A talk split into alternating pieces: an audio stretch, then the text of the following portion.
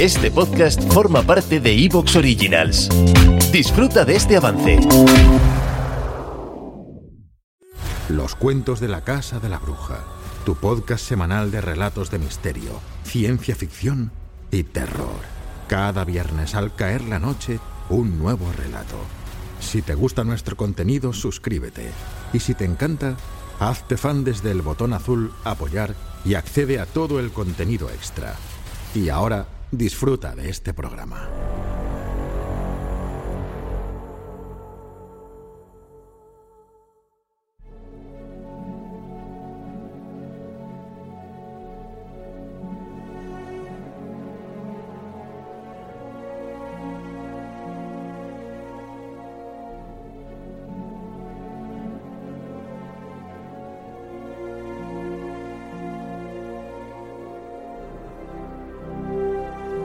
Buenas noches porque confío en que me estés escuchando en una cálida noche de verano en la que nos hemos reunido Miquel, Santiago y yo.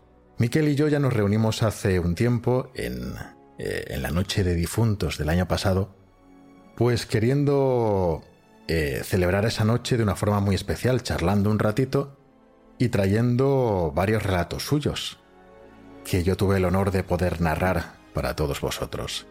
Ese programa fue un éxito pues, casi casi sin precedentes. Es uno de los audios más escuchados y, y mejor recibidos por vosotros. Es un audio que cuenta ahora mismo con más de 15.000 escuchas y el contador sigue rodando sin parar y yo creo que un éxito como tal pues ha sido uno de los motivos por los cuales me, me, apetecía mucho volver a tenerte, Miquel, de vuelta a los cuentos de la Casa de la Bruja para celebrar un poquito el comienzo del verano y para traer algún que otro cuento tuyo y también sin duda para hablar del nuevo libro tuyo que ya está en las calles.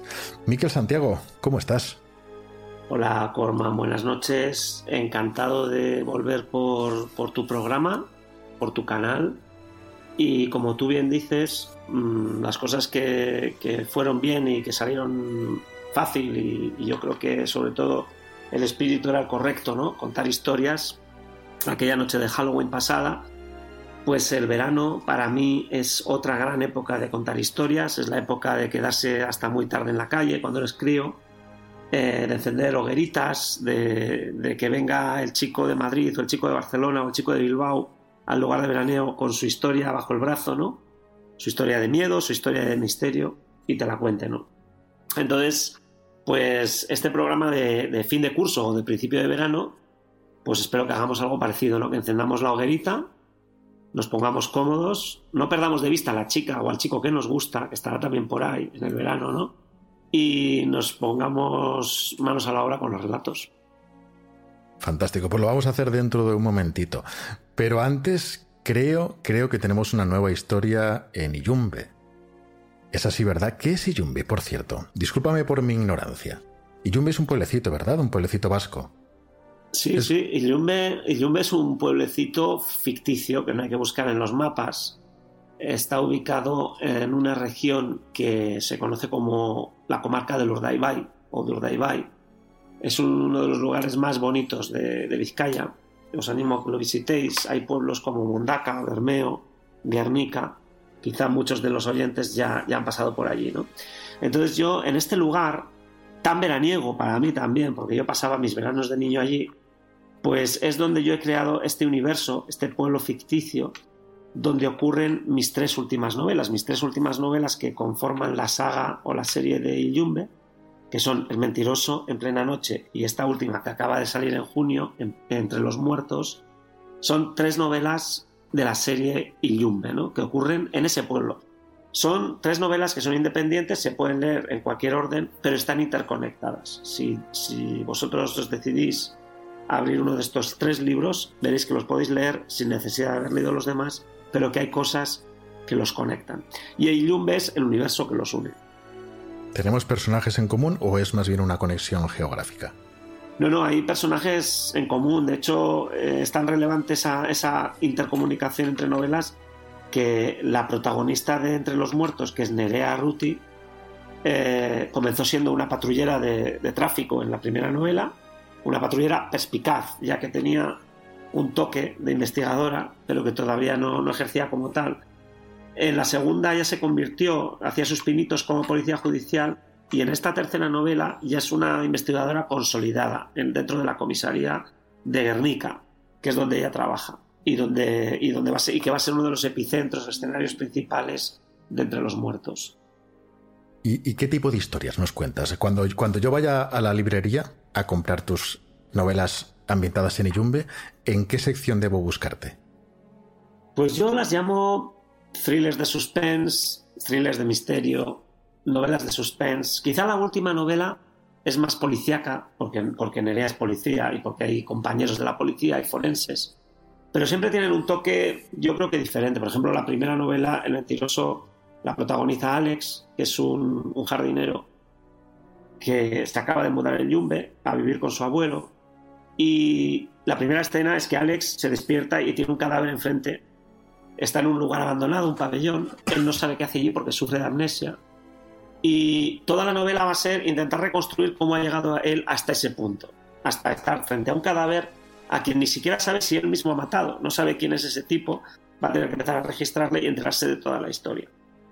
En la segunda novela, por ejemplo, tenemos una estrella de rock. El protagonista es Diego León, un tipo que es de Yumbe, que hace 20 años tenía una bandita de rock y una noche después de un concierto su novia desapareció en las carreteras del pueblo, ¿no?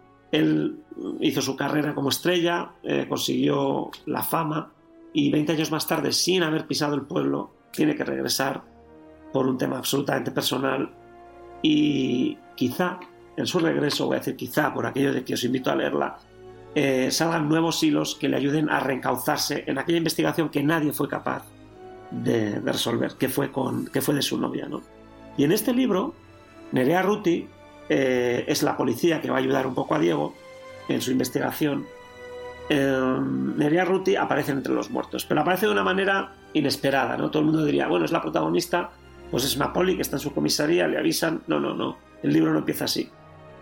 Está Nerea una noche de domingo montada en un coche con su amante, con un hombre casado, con el que ha pasado un fin de semana prohibido, absolutamente. Están volviendo de este fin de semana en la playa, tienen un accidente y acaban los dos en el fondo de un barranco, magullados, conscientes, no es un accidente muy, muy grave, em, pero se dan cuenta de que no pueden llamar a nadie para pedir ayuda. Así que deciden separarse. Nerea, que es la que no tiene que estar allí, sale del coche, monte a través, deja a, su amante, a Kerman, eh, eh, ligeramente magullado, como decimos, pero ya llamando al 112 para pedir ayuda. Total, que al día siguiente Nerea va a la comisaría entra, se toma un café, se sienta en la sala de briefing y comienza a escuchar la historia de un accidente que ha ocurrido la noche pasada en la que un coche ha y hay un muerto. Este comienzo de, Entre los Muertos. Nerea eh, se va a ver en una emboscada, ¿no? Entre decir la verdad y desvelar su historia y hacer mucho, mucho más daño a esa familia que acaba de perder a alguien, o tratar de investigar qué ha sucedido allí, pero de tapadillo, no como policía, aunque como policía sí que va a tener que seguir el rastro de una serie de cosas relacionadas con ese accidente. Y ese es el comienzo de Entre los Muertos. Como veis, tres historias muy diferentes, eh, de un tono mm, de domestic noir, eh, de detective amateur, en el caso de Nerea no, porque es policía, pero que no puede enfrentarse al caso como una policía oficial, ¿no? sino como una policía de tapadillo. Y, aunque nunca se sabe con estas cosas que de para el futuro, en principio, ¿esto es una trilogía? ¿O esto es una serie con capítulos independientes que tiene una duración indefinida? Mira, Corman, yo quiero, yo quiero decir que es una serie, porque para mí pues, son tres entregas de tres novelas diferentes, interconectadas, con muchas coñas entre ellas, muchos cameos, pero son tres novelas autoconclusivas, con lo cual eh, trilogía es un nombre muy editorial, queda muy bien eh, ponerles el, el, lazo. Quizá es cierto que es el colofón de una serie de, de, una serie de tres novelas que tenían ciertos hilos en común y que quizá podamos volver a otras tres entregas más tarde con otro paradigma, ¿no? Pero por ahora eh, yo lo considero más una serie.